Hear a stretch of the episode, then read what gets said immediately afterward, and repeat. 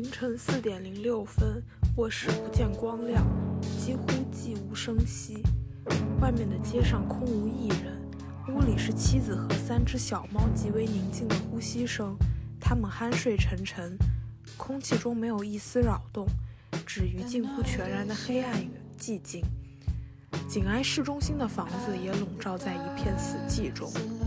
但我的脑海却传出噪音。那是烦躁不安的思虑所发出的种种声响，和这宁静的环境截然相反。这噪音搅动着，重复着，锤击着。此刻我很清醒，是那种在午夜时分才会有的清醒，一切都有些失真。我心头所想的越发显得真实，令人困扰，迫在眉睫。但我没有生病，也没有产生任何幻觉。我的精神状态难以让医生产生丝毫兴趣。从某种意义上来说，我很好。众多给我的生命带来安全感的事物就在周遭。我最为关切的人正躺在身畔，安然无恙。我所爱的人们，无论远近，都很好。所以，到底发生了什么？脑中的噪音究竟是何物？答案既不刺激，看上去也不大有趣。但至少是真实的，我心怀忧虑。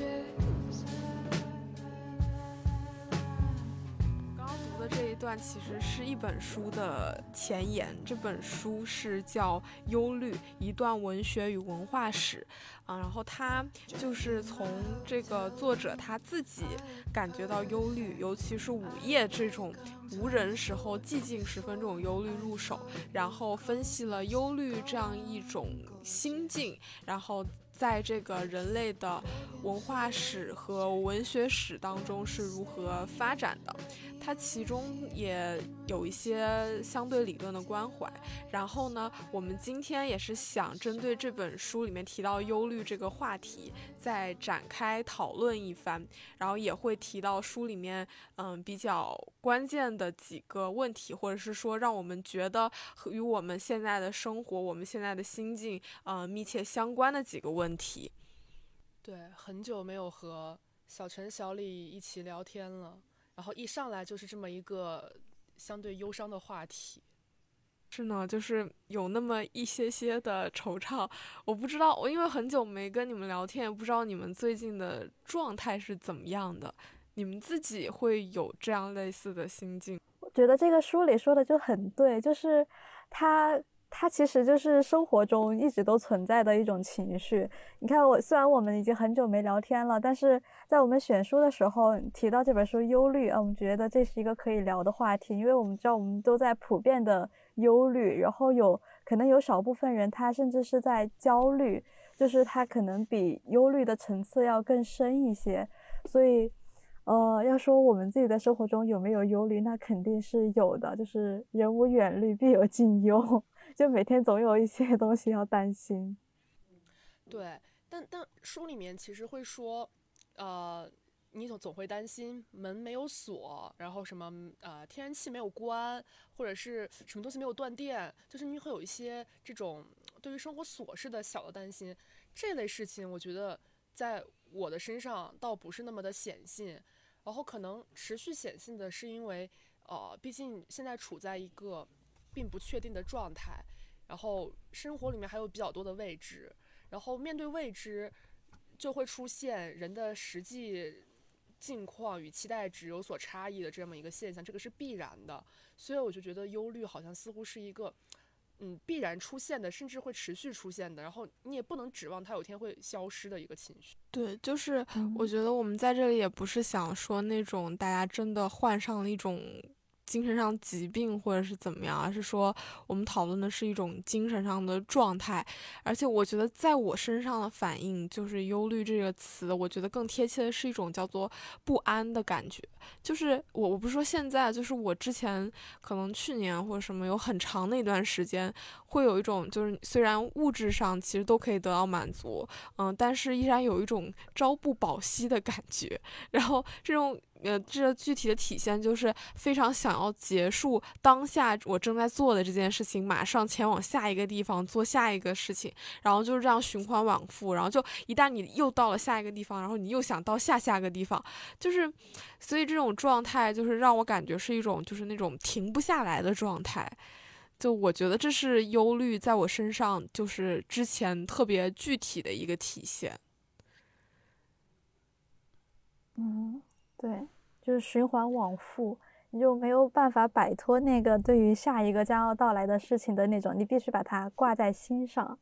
然后有一件、两件、三件事挂在心上的时候，你的心感觉有时候就无法负荷那么多的事情挂在那里。嗯，我觉得忧虑就是伴随着循环往复的状态，也有一个特别让人难产的特征，就是它不是一种精神疾病，就是你没有办法说，呃。开一个药，或者是通过什么样的治疗手段杜绝它，但是它又的确为你的生活带来了一些的困扰，但这个困扰就似乎你只能自己去疗愈，或者你找到一个合适的方法去消化，但是你就是无法想到它可以如何被彻底的解决，甚至有时候我觉得这种状态，你也不能指望身边的人能多么的谅解，因为相比于一些大的。生活上的不如意，它似乎显得又过于琐碎，或者显得又是过于不值一提，让你觉得就是是每个人都会发生的一些烦心事罢了。得到他人的谅解包容，就是当然了，有了会更好。但是你去祈求这些，或者你去过多的期待这些，似乎好像觉得也没有必要。它就变成了一个比较需要你个人去消化的一个情绪。对，所以说就是还是挺。潜伏的一种情绪嘛，然后我就就觉得，而且就很多时候他是没有办法用语言去特别仔细的描述出来。可能你你当你特别悲伤的时候，你可以用悲伤这个词，然后呃或者说悲伤具体表现你是流眼泪，然后但但我觉得刚刚的说那种不安的感觉，就似乎也不能。完全概括那个状态，就那个状态就是你坐在那儿，然后你看上去整个人是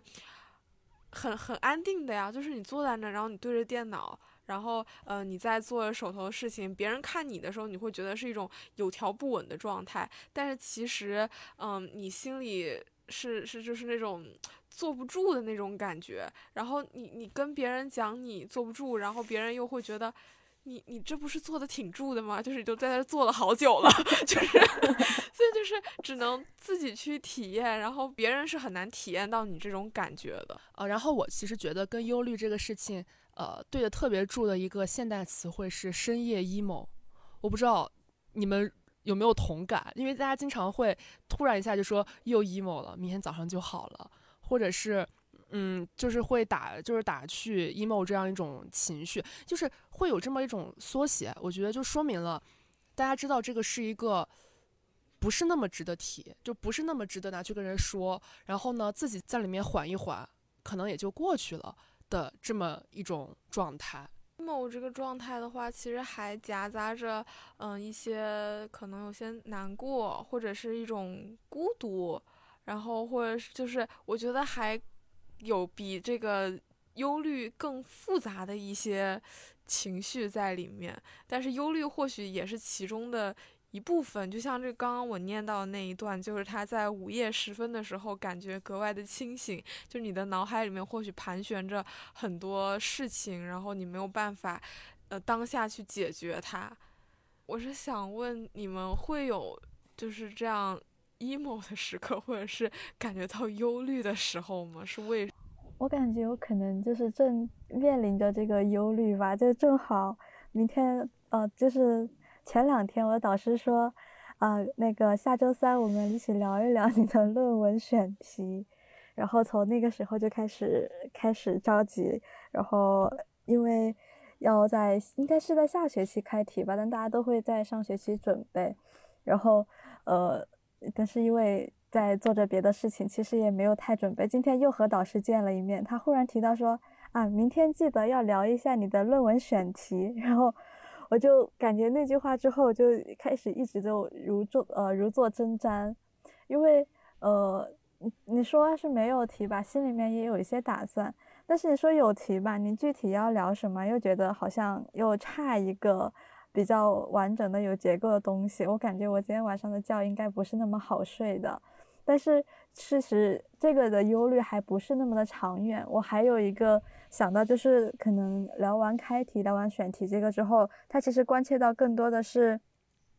我完成了硕士这个阶段的学业，然后还要不要再进行博士这个阶段的学业？那如果我念博士，那我是不是要考虑一下，我应该跟着哪个老师读博？我要留在现在的学校，还是要去新的学校？然后我去哪里会有更好的发展？然后我念完了那个阶段之后，和现在这个阶段就直接就业，会哪一个对自己的未来人生发展是更好的？就可能他会从这样一个小小的论文选题牵扯出一大串的担忧和对于未来的不确定性，你可能会设想好多种可能的发展，但是哪一种你似乎都不觉得它是最好的路，哪一种你也不觉得它是差到你不想选的路，所以。在这个时候，就其实就是那种不安感、不确定感就会上来了，然后表现就是开始唉声叹气，坐在那儿没事儿就开始唉。然后就我觉得你你好像因为不是开题是明年四月份嘛，然后其实你去找导师聊，他未必是想听到你一个非常成熟的选题，他只是想知道你大概想要什么方向，然后你选了这个方向以后，他有哪些东西可以，哪些资料或者哪些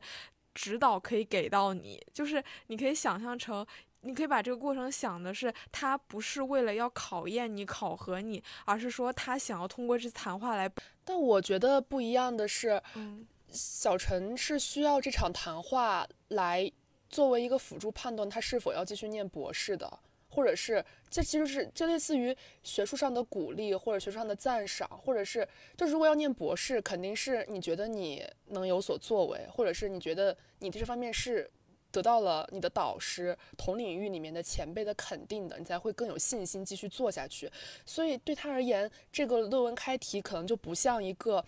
正常的普通的硕士论文开题，只需要走流程，然后按时的、按时点的、按保保质保量的完成那个东西就可以，而是需要老师的反馈来判断在学术上。是否需要再前一步？就是就是他刚刚讲这个点，我特别理解。就是他虽然看上去是一件小事，这个小事的分量，你自己也很清楚。就是你知道他只是一个谈话，而且还是一个关系很好的老师，他他并不是一个令人恐惧的事情。但是主要这件小事，他所牵扯到的人生选择令人恐惧。你是担，其实会有担心这件小事，它按照不如意的方向发展，是否意味着你的大方向？或者是怎么样会因此受到影响或者改变？就我比较有同感吧，因为这周可能还好点，前两周可能是真的有点忧虑。我觉得是因为假期过得还是挺舒畅的，挺愉快的。然后回来之后，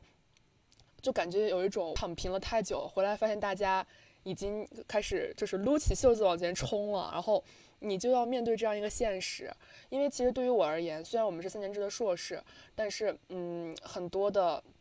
就是实习的积累，或者是呃找工作的准备，已经陆陆续续开始了。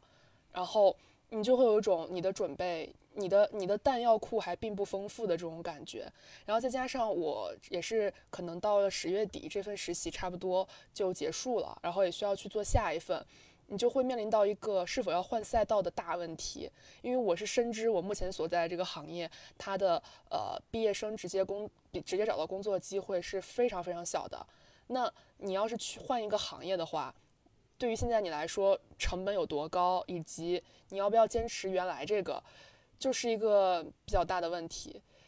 但但是另一层面上，我又很清晰的知道，我不坚持原来这个一部分的原因，是因为我畏惧竞争，就是。我很害怕我去竞争，然后我输掉，所以我在想给自己找一条退路。但是这个事情就很两面性，一旦你给自己找了退路，你必然会输掉。我觉得是这样的，因为你知道你有退路，你这条路必然会输。所以我就开始就这个问题进行长时间的思考，但我一直没有思考出结果。这个问题背后，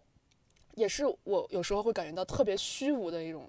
时候，就是思考这个问题，思考不出结果，你就会把它上升到人的价值观、人生观，然后生命中想要什么，不拉不拉不拉这种一系列这种很虚的东西，然后你就发现，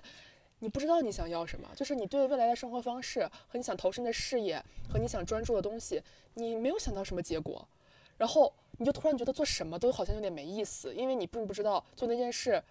它是为了下一步，它下一步要通往什么地方。对，当然了，我也发现可能是因为我前两周稍微有点闲，然后人一闲又处在一个。呃，选择的阶段就会无限制的想多，就是这个想多真的是永无止境，可以可以想的非常非常非常非常多。对我觉得这个可能我我不知道小李会有类似的状态吗？我觉得我跟小陈的状态虽然是面临着不一样的难题，但是事事情的本质是非常接近的，就是一个可能是一个小的选择，对我来讲是换一份实习，或者是。嗯，准备下一个面试，对他来讲是写一篇论文，但这背后折射的其实是一些人生方向的重新思考和选择。就因为我可能之前是你们这个状态，就是可能也会想以后要做什么，然后大到想到人生的意义是什么，然后最后想不通嘛，然后也把自己弄得很。很很很，甚至真的是出现了一些精神上的问题，所以我就现在就放弃这种就是做这种长远的想法了。我现在的规划就是，比如说我这这一周两周，然后我把就今天我去见了导师，然后也是面临这个开题的问题，就说这一周可能读这几本书或者读这两篇文献，然后我会把事情放到这么小，然后等到。就就真的是到最后要去，当然我最后肯定会面临找工作这件事情，但是我就现在就是完全就不想想这件事情，虽然到时候可能会更更忧虑或者怎么样，但是我觉得我现在的这个状态，我还我觉得是我相对舒服的一种状态，然后我也不知道我这种状态是不是就是，嗯，怎么说，也也不能说是躺平吧，就是说。整个人现在就是佛了起来，就是我会觉得，如果做这件事情的过程，如果能让我感觉到，嗯，挺有收获、挺快乐的，然后我愿意去接受一个相对不好，甚至相对不好的结果，可能就我我可能心态上发生了一些和和过去就是和去年产生了一些就是不一样吧，对。所以，我我现在觉得我似乎不是一个，就是特别忧虑的状态，但我知道我可能迟早有一天又要去面对这个忧虑的状态。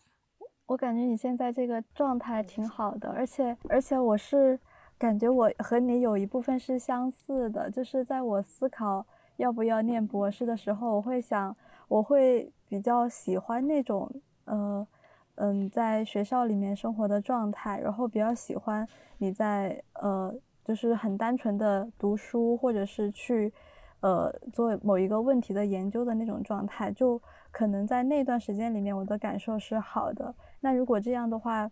其他的一些可能关于就业呀，然后关于人生发展这样的担忧，在那个阶段里头你是感受不到的。那我愿意为了那个阶段的沉浸去，呃。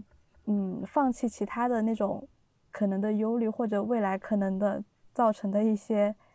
呃，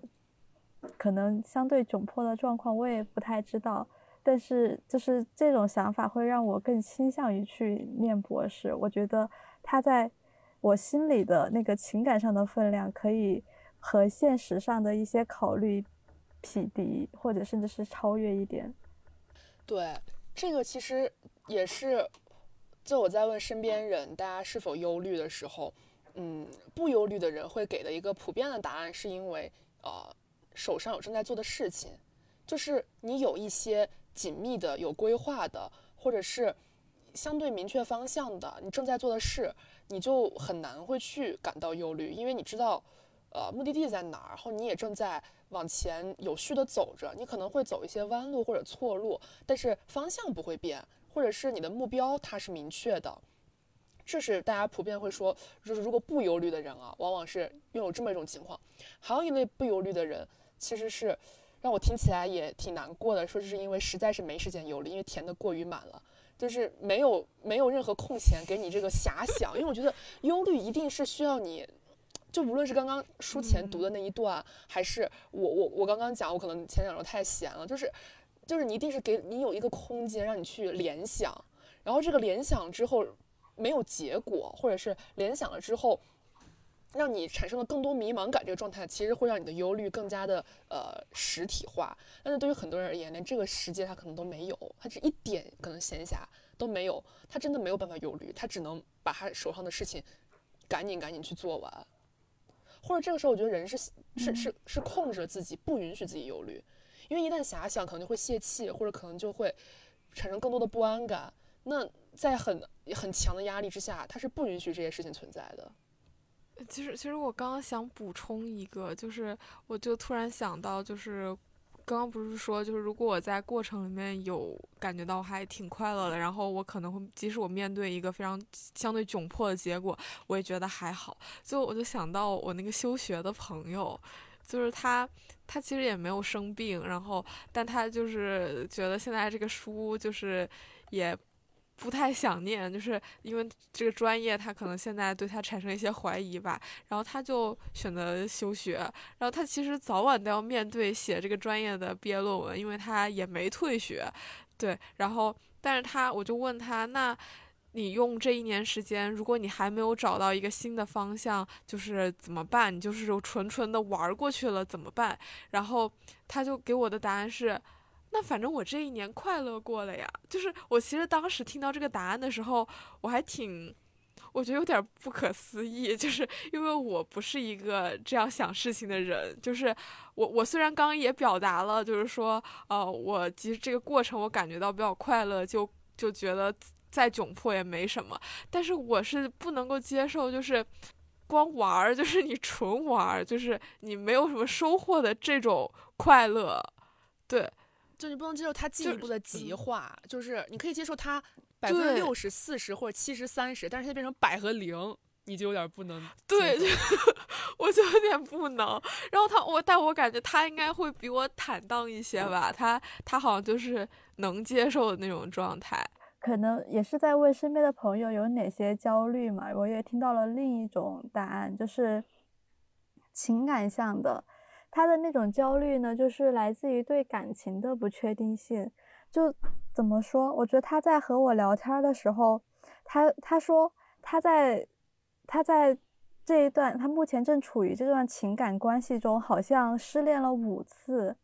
就是呃一段时间里面，两个人的关系特别的亲密，那个人就不停的呃来向他示好，然后一直的黏着他，就那段非常甜蜜的时期。但他又很短暂，很快就过去，然后就陷入到不确定中。他到底喜欢的是我吗？然后我们能够维持多久？就可能有个一两周。然后他们两个有误会，解释清楚了以后，又再次陷入到甜蜜之中。就这样往往复复，可能呃四五个月里面就有四呃五六次这样的反复。然后他的情绪也一直都是处于那种坐过山车的状态，一会儿在那种高点，一会儿就是荡到低谷的那种。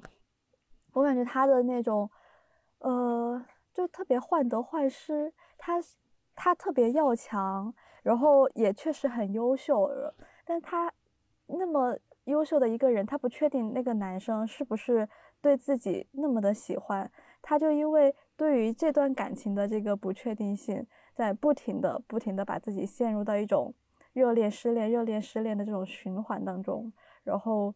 就是我感觉他这个状态。也持续了很久，而且难以自拔。我是我刚刚听到小陈说，他那么好强又那么优秀，却始终把自己放，但是还仍然会担心男生是否喜欢他。我的内心就在想，为什么？就是就是我突然有点同理心，你知道吗？虽然我不一定有那么优秀，但是我就会想，为什么好强和优秀的女生不可以有失落于这些事情，就不可以失落于这样一件事情，不可以为这件事情感到忧伤？这仿佛成为了一个。就我不是杠精啊，我也不是要怼，我就是突然很有很有很有共情，就是仿佛大家都会觉得这样的人不应该为，就是不应该在感情层面上为一个人所牵扯，或者是不应该就是在感情上这么的不自信，呃，或者在感情上这么的站在一个嗯天平的低的一端。就我感觉这些事情其实与一个人优秀与否，或者是好强与否。就没有关系，但是有时候往往大家会觉得，就是会有这样的印象，其实会给大家带来很多的这个心理负担吧。我是这么感，就就是就是突然一下就自我代入了，真的是搞笑。就是我也感受到了，他确实不是以一个人是否优秀、是否在什么事情上都表现得好来判断。呃，优秀的人就是应该被所有的人喜欢的。他对那个男生的情感就是一种非常本能的，可能是从身体，可能是从荷尔蒙，或者是应该从什么角度，就是他可以很直接说这就是一种爱，但是他说不清楚他在爱他什么，他只知道没有他。他就很难过，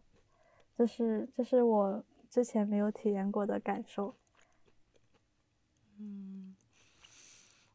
就怎么说，就是它是一个很感性的一个东西，就是你很难通过理性的层面去分析。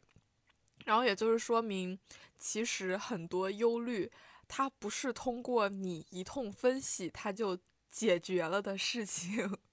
就有时候分析越分析越会觉得好像情况不那么明朗，然后你可能更需要问一问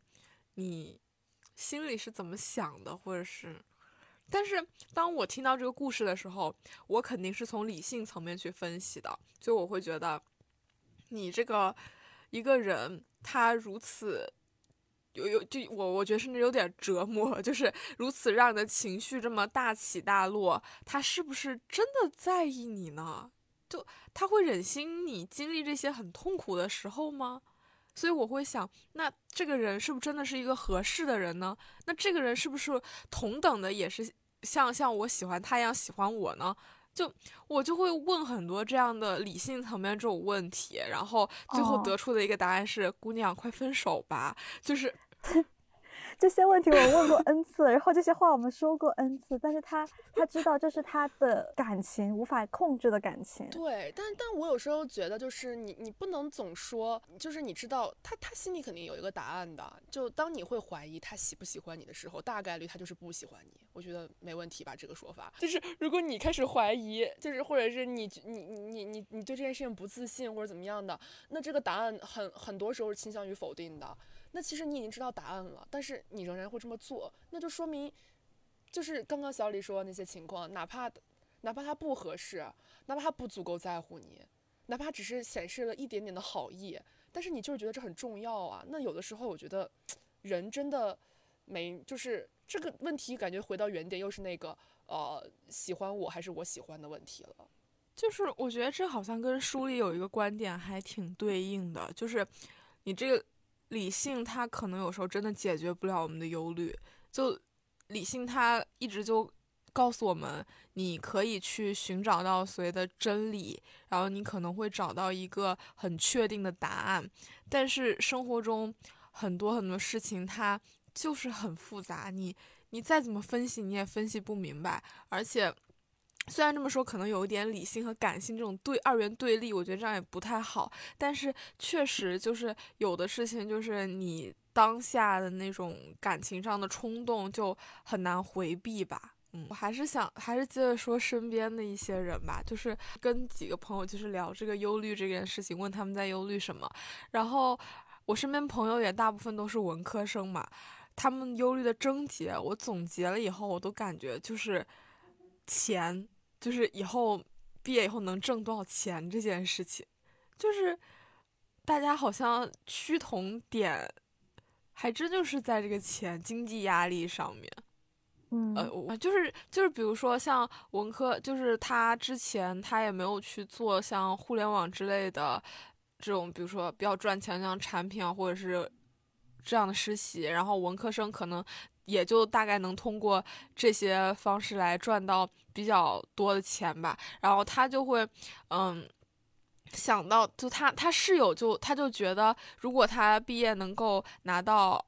二十万每年，就已经算是很高的一个收入了。然后他室友就觉得很鄙夷，就说二十万很低呀。然后他但他就会觉得，我就是人文社科的学生，似乎你。对你你自己对你的工资是不是有一些不切实际的幻想？因为你自己也没有去别的地方有多少实习，然后你是想考体制内，你只是看见那些去互联网做产品的同学拿了三十万，你就觉得很很很很多。然后，所以他，但是他其实当别人就是告诉他这个二十万很低啊，这个时候他也会不自觉在想，是不是我现在拿到的这个 offer。稍微差了一点，我是不是可以拿到更好的 offer，就挣更多的钱？然后就可能还是这种，就就是这方面的忧虑吧。我觉得他是，就金钱上的忧虑。每次都提到工资的时候，他就不觉得不行。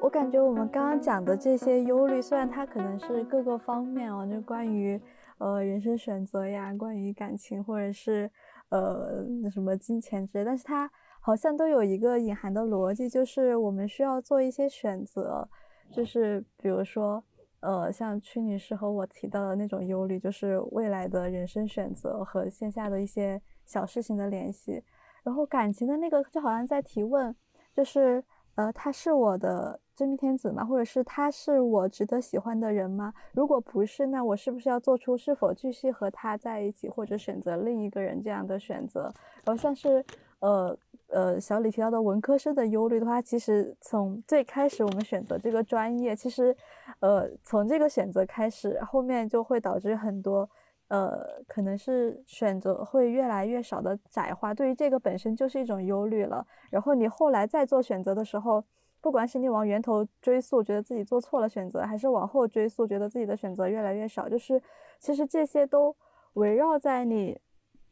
做选择的的这个过程中，就是因为你在做选择，你在考虑。考虑它的利和弊，然后才会产生这种忧虑、担心，它会走向哪条路？我的选择是不是正确？如果我选了这个，没选那个，会怎么样？我觉得大概是这样的一种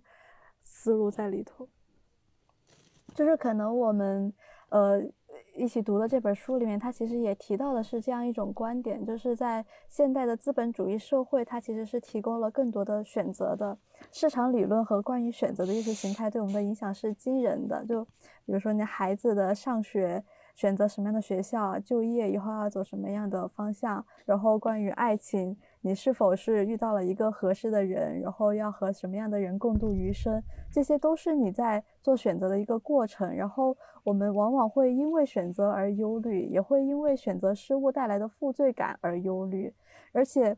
呃，可能就是在现在这种呃社会条件下，我们不仅可以做选择，然后还可以对自己进行管理。就是有时候这种选择不是你主动的想要去让自己更优化，而是你处于这种社会环境中，你就被动的要去进行一些，呃，让自己优化的管理，让自己优化的选择。你在想你的一些可能性和你现在的状态这种对比的时候，你就会产生这样一些忧虑。就是我觉得就是一个想要利益最大化的一个过程嘛，就是你会思考的方面会更多。然后其实我在读到这个书的时候，我就想到了屈女士上次选课的那个经历。反正就是周如果有两天课，就如果选那第一天选 A 天的话，然后那个课就会稍微简单一些，然后但是可能学不到什么东西。然后选呃另一天的话，他可能就呃他的。课程的难度就要大一点，能学到东西，但就要消耗更多的精力。然后这样子，可能你在实习上或者是在其他事情的投入的精力就会更少一点。然后他其实就是一直在做这样的权衡吧，然后就很纠结，就不知道选哪个是最好的。就是我感觉这样的事情在我们生活里就。特别特别常见，而且我我其实我自己也会有这样感觉，就我会如果我做不到那个我心里列出来每个条件都满足的时候，我能体会到我心里那种失落。同样是选课，就是我这个学期就是，呃，比如说我我我有好几个条件，就是一个要不要把两节课排到一天，然后要选要选哪个好一点的老师还是差一点那个老师，是要选自己感兴趣的课，还是说呃水一点很轻松的课。就感兴趣的可能就会意味着他投入就会更多一些，然后但是我发现我选来选去，我都没有做到，就是符合这三个条件所以到最后就是一通乱选，你知道吗？就是到最后就是还是选了两节课没有放在一天，然后选了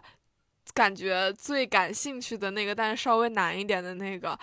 然后还选了老师呢，我也就也没有去仔细的去问人，然后我可能当时那种想法就是。算了，就是我既然都选了课，我既然要坐在那里，那我不如选一个自己觉得有意思的，然后投入多一点就多一点了，然后可能最后变成火葬场。但是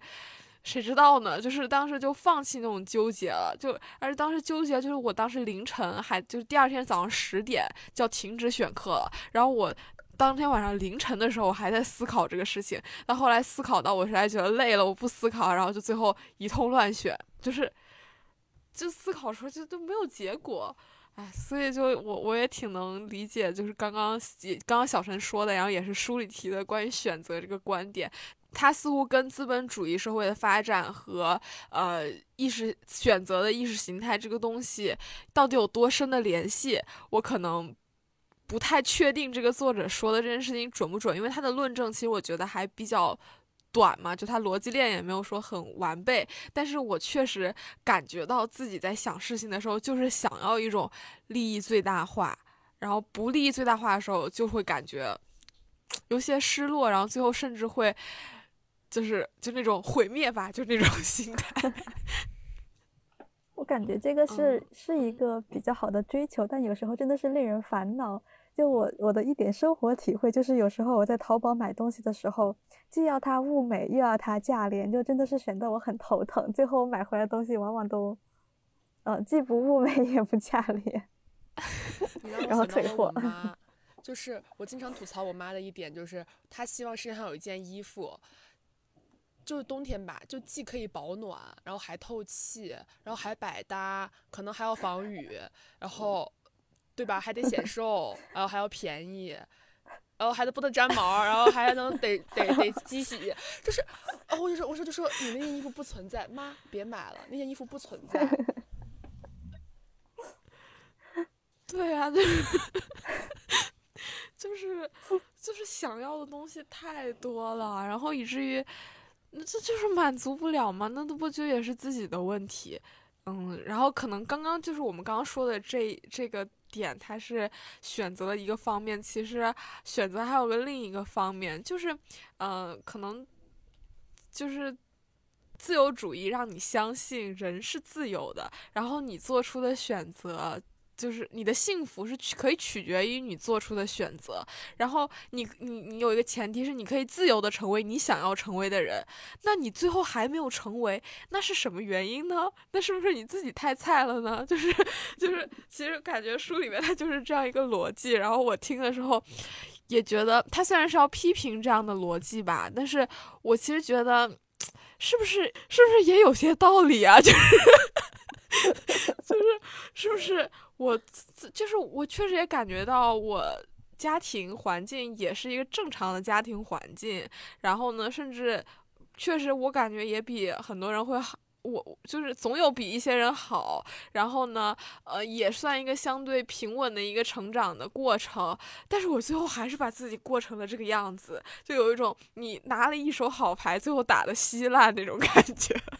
就。嗯，有时候也会有这样的想法吧。我我觉得作者他其实是想要批评这样的想法，就是你对自己的这种指责有点太严厉了，然后你没有想到一些其他，你可以从外界或者怎么样去找原因，只就是没有进行这样一个思考的路径。然后他他是有一些批评在里面，他里面也提到说啊。忧虑，它似乎可以归因到，呃，自我批评正在取代社会批判，就是我们可能更多从自己找原因，就是我现在过得不幸福，那是因为我太菜了，我明明可以自由的成为我想成为的人，为什么我还是没有成为？但是作者他就会觉得，其实会有很多社会的问题，嗯，这样社会问题可能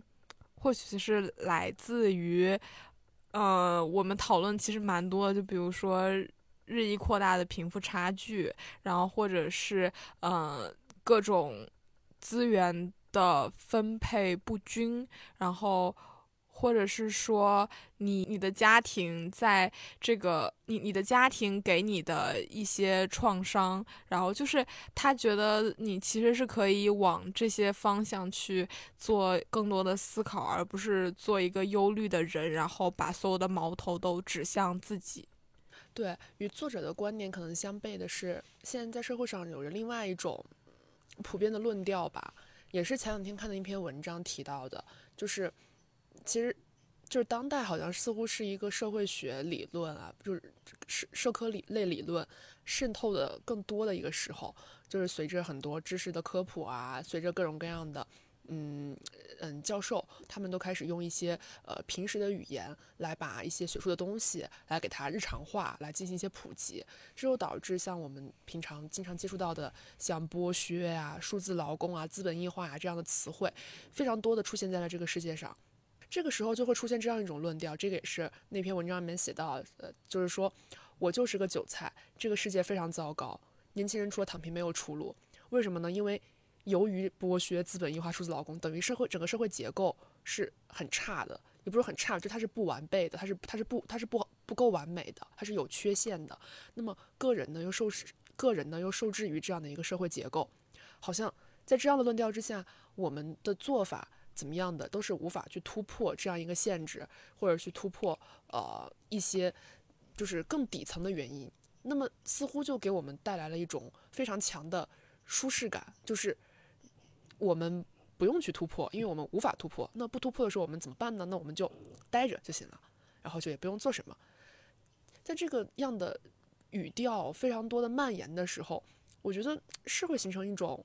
就是我不知道这个跟之前那种很丧的那种氛围啊，是不是有嗯相似之处？因为我觉得我台虽然是一直号称 take it easy，但是其实我们很多话题都还是。有点丧的，或者是带着一些对未来、对不确定性的消极判断，就是失望的判断，就是很多这样的东西可能内扣在我们的各种谈话之中。不知道各位听众是不是觉得我们是我们是很是我们觉得我们很丧，还是觉得我们很很积极？对，但是我我就是可能在想说，就是我不知道啊，这样的一种解释是否会很大的削弱我们的主观能动性。会把我们在整个社会面前能做的事情进行降维，因为这个样的这样的一种选择，它又显得非常的轻易。因为你只用理解一些词汇，你只需要理理解一些理论的表层，甚至不用去追因，你就给自己找到了一个看似非常坚固的借口，就是你可以停下，你可以就是接受这一切的一个理由，而这个理由似乎还带着很强的学术支撑，对吧？就是有点，嗯，坚不可破这种感觉。嗯，就怎么说呢？就是还是看躺判。刚那你说到一个判断，就什么年轻人除了躺平没有出路。但可能现在很多人会扬言说：“好了，我要躺平了。”但真正躺平的人到底有几个呀？我觉得我身边没有看到任何一个人是。真正的躺平了的，就是可能我身边，我昨天也问了一个人，然后他就跟我说，他觉得他现在就是躺平了，他也不搞学术了，然后呃，就是，呃，也很久没有去跟导师交流，然后也没有去呃。卷那种很很难的那种实习，但是他现在就是每天会背日语单词，学 N，就是今年要去考 N 一，然后自自己假期也没有回家，就留校在这边去一个政府机关实习，然后打算以后考公务员。那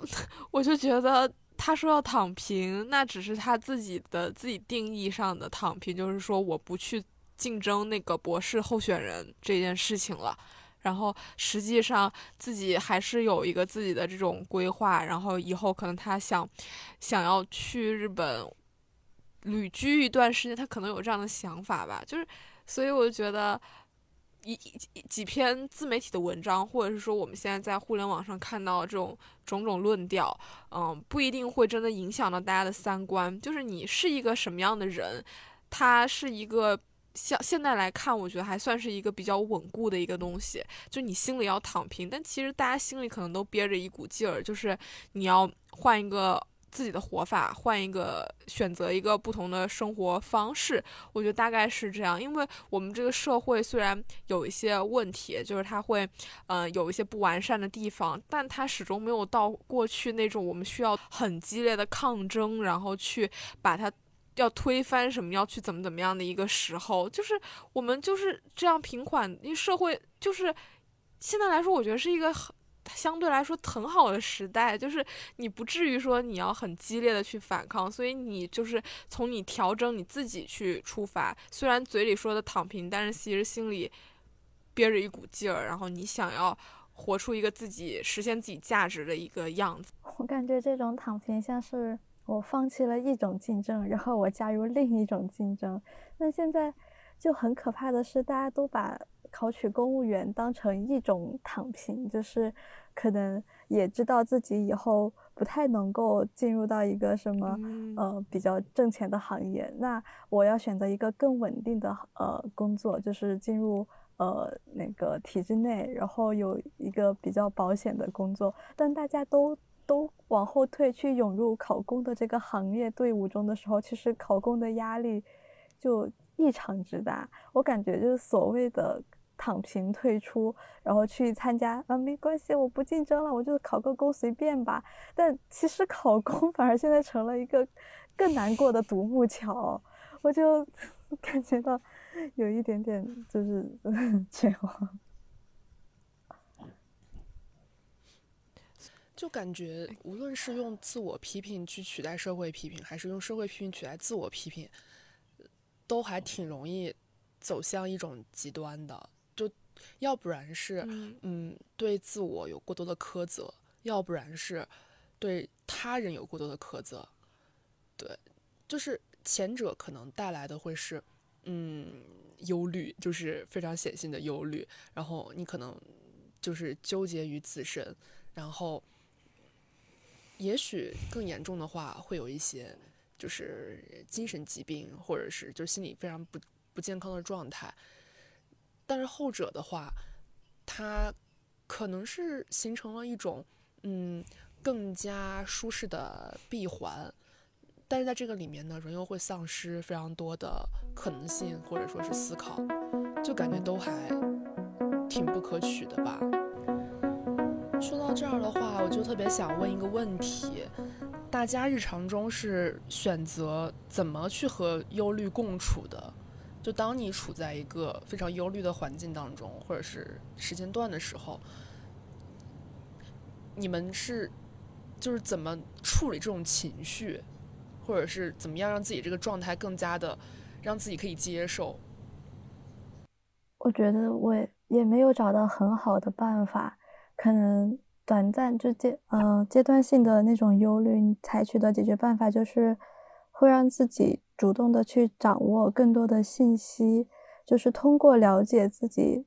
担心的那些事情，它真实是什么样的，就前面经历过的人，他们走下来是怎么样的，然后来，嗯，大概做一个预判，我担心的事情是不是发生。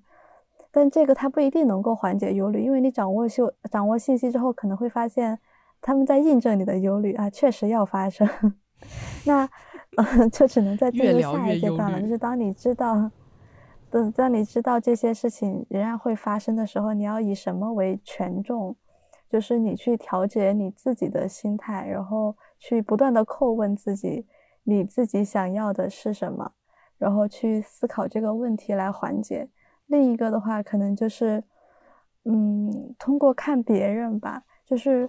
呃。就是前面我提到的导师，我觉得他的状生活状态里面肯定是有很多的事情把他填满的，然后也是他应该也会处于一个相对忧虑的状态吧。青年教师嘛，肯定有好多要担心的，就是关于生存，就是买房啊、买车，或者是评职称啊、升职这些事情。然后，呃，培养学生也是事，培养女啊自己的女儿也是事，就是他如何在这么多的。对于未来的一些忧虑中去寻找自己的平衡，我觉得他是一个可以和生活中那些，嗯，纷繁复杂的琐事共存的一个人。就他总是在告诉我们说，嗯，你现在很忙，但是你以后一定会越来越忙，越来越忙。其实你现在是一个相对时间可调节的状态，那么你就要在这个状态里面慢慢掌握一种你和所有你生活里面的繁杂的事情去共处的那样一个状态。你去把所有的事情，嗯，安排处理，然后进入下一个阶段。我觉得我就是在看他和学习他的这个过程中去去调节自己。这这这这很正派，就说什么榜样的力量。就我我我想到一个可能，我不知道是不是每个人都会有用啊，但是我确实用了之后觉得是有一些些用的一个一个事情，就是写下你忧虑的事情，因为经常我们可能会忧虑于一些未来要发生什么事情，就是明天、后天、大后天有一些嗯会发生，然后嗯你知道它一定会发生，但是你。就是会很担心，会很不安。我觉得是写下来这这个过程，它会强迫你自己不再去想这件事情，而去想怎么去做这件事情。因为如果不写，你的大脑就要不断的提醒你，明天下午两点你要见导师，明天下午两点你要见导师。他可能在这一周都循环往复的提醒着你，然后让你觉得哦这件事情马上就要来了。然后这件事情之前呢，你就会有一些时刻为这件事情提心吊胆的状态，就是或者把它换变换转变成其他的事情也。也都是同理，但如果写下来之后呢，就仿佛你的笔和纸，或者是你的笔记本、你的手机备忘录，已经帮你记住这件事情，然后你现在只需要去想怎么去处理它。我突然这么有感触，是因为我在大四的一年都很坚持在写 to do list，就是每天都会把自己要做的事情写下来。但是上了研一之后，我感觉因为我的生活就是节奏变得更快了，经常很多事情似乎没有写的空间，就是。你就是你会被排得很满，你写 to do list 好像用处不是特别大。然后我有一天突然就意识到，我那一天可能要做三四件事情，然后我没有写这个 to do list，所以三四件事情一直在我的脑海中循环往复。一会儿我就在想，我取外卖路上在想，今天下午要干一二三；坐电梯回来时在想，今天下午要要干一二三；然后回到回到宿回到宿舍吃饭时候在想，今天下午要干一二三。就一二三这三件事情就在我脑海中循环往复。我觉得他们是。我不必要的思考，然后我就尝试着写了两天 to do list，然后就感觉一些掌控生活的状态那种感觉又回来了，就是你就好像给了一种暗示，你已经记住这件事情，你就只需要去想想他怎么做才能做得更好。在我身上有个非常显性的变化，所以我觉得可能写下忧虑的事情，一个是它会替你记住。一些事情，然后让你去更多的集中于怎么解决这个事情。另外一个是，可能当你写下这些事情之后，文字可能里面会梳理出一些有效的逻辑，更多的帮助你去理解忧虑背后的所在。提的两个方法都是你们个人用了感觉很好用，然后或许就是可能。有一种推荐给我们的听友说，或许你这样试试，嗯，也许有用呢。就是也大家会出于这样一种好心去推荐嘛。但是我我也想说，就是可能大家缓解忧虑的方法是不是都是需要找到一个很个人化的方式？就是你你只能去不断的去试。然后我感觉就是在书里作者最后一章，他也提到他如何跟。忧虑共存这件事情，他可能就没有再去呃诉诸于呃理性分析，然后或者是说选择利益最大化这种规避掉这种道路。然后他他说他会在艺术，比如说视觉艺术，然后在音乐里面，他去感觉到自己更心底里面在感觉到。就是我觉得用震颤这个词还挺合适的，就是感觉到震颤的那些时刻，然后去缓解自己的这种忧虑，然后或者是，而且在这些事情里面，他的这种比较细腻的这种心思，反而能够发挥的特别好。就他提的这种方法，我觉得也未必适合于大家，但是可能就给我们一个有一点点启，给我有一点点启发的，就是说，似乎每个人。可以找到解决忧虑的方式都不太一样。然后，如果说我是怎么解决忧虑这件事情的，就是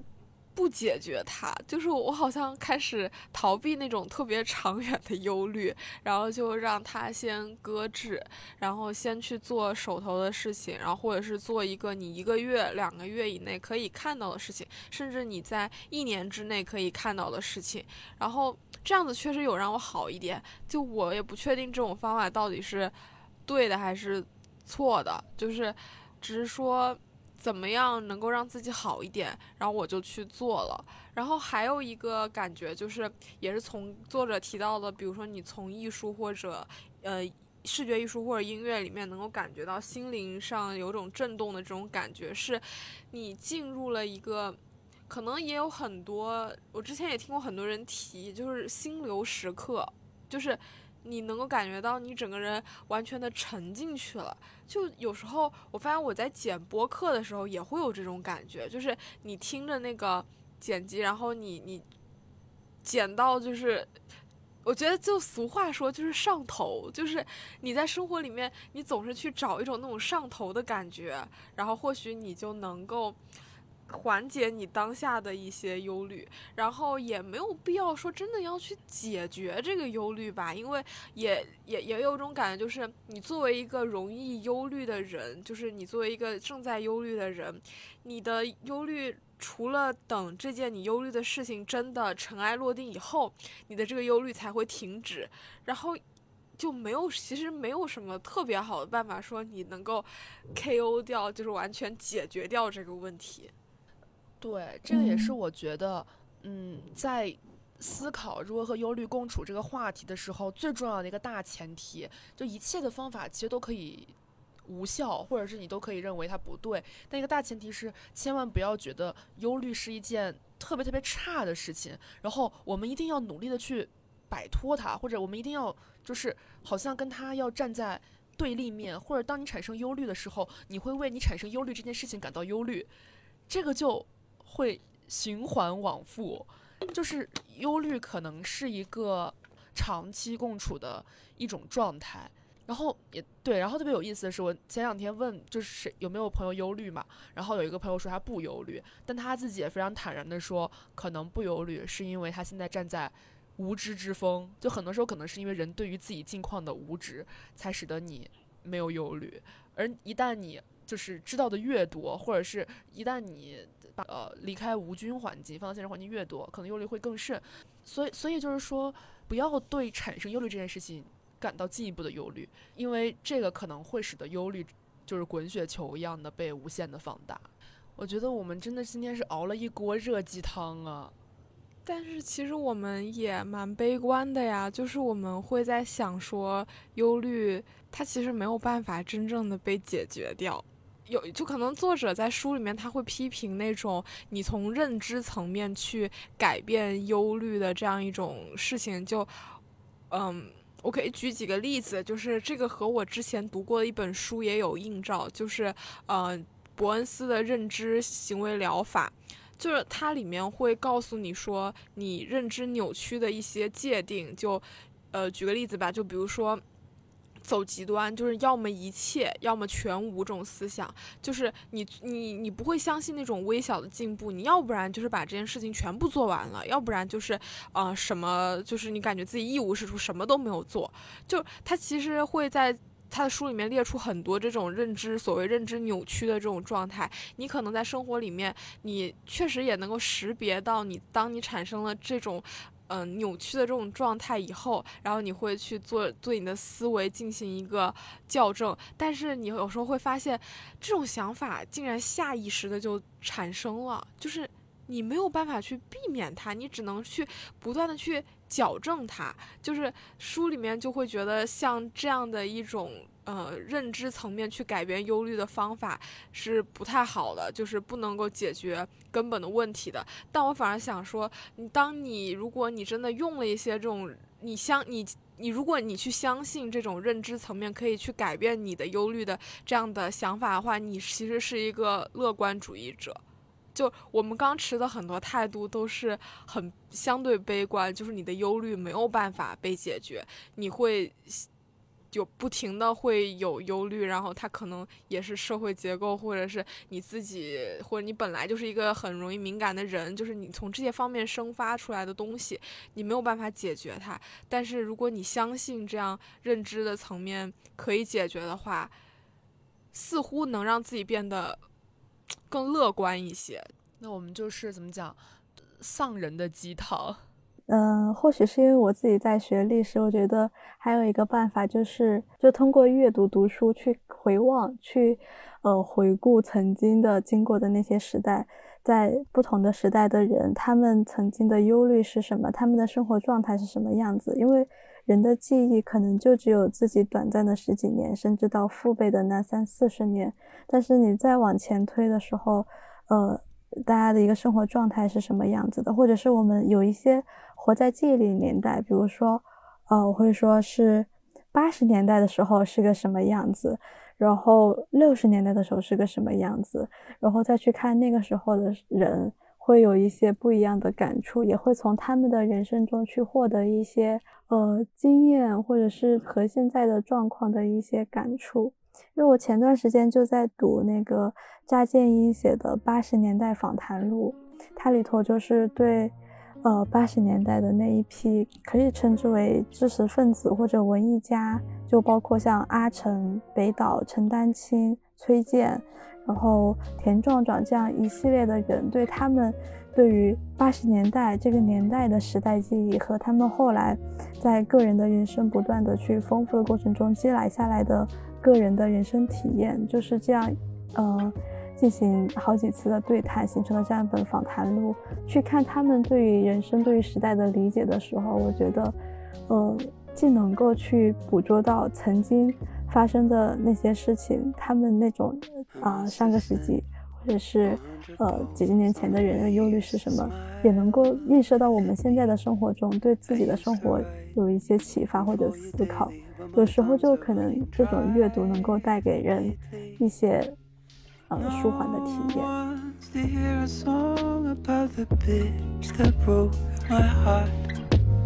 I should have listened to my mama, she saw through you from the start. But now we're here in Regent's Park amongst the flowers, and I wish it would rain. Cause in the sun, you look so lovely that I'm pulling for you. Oh.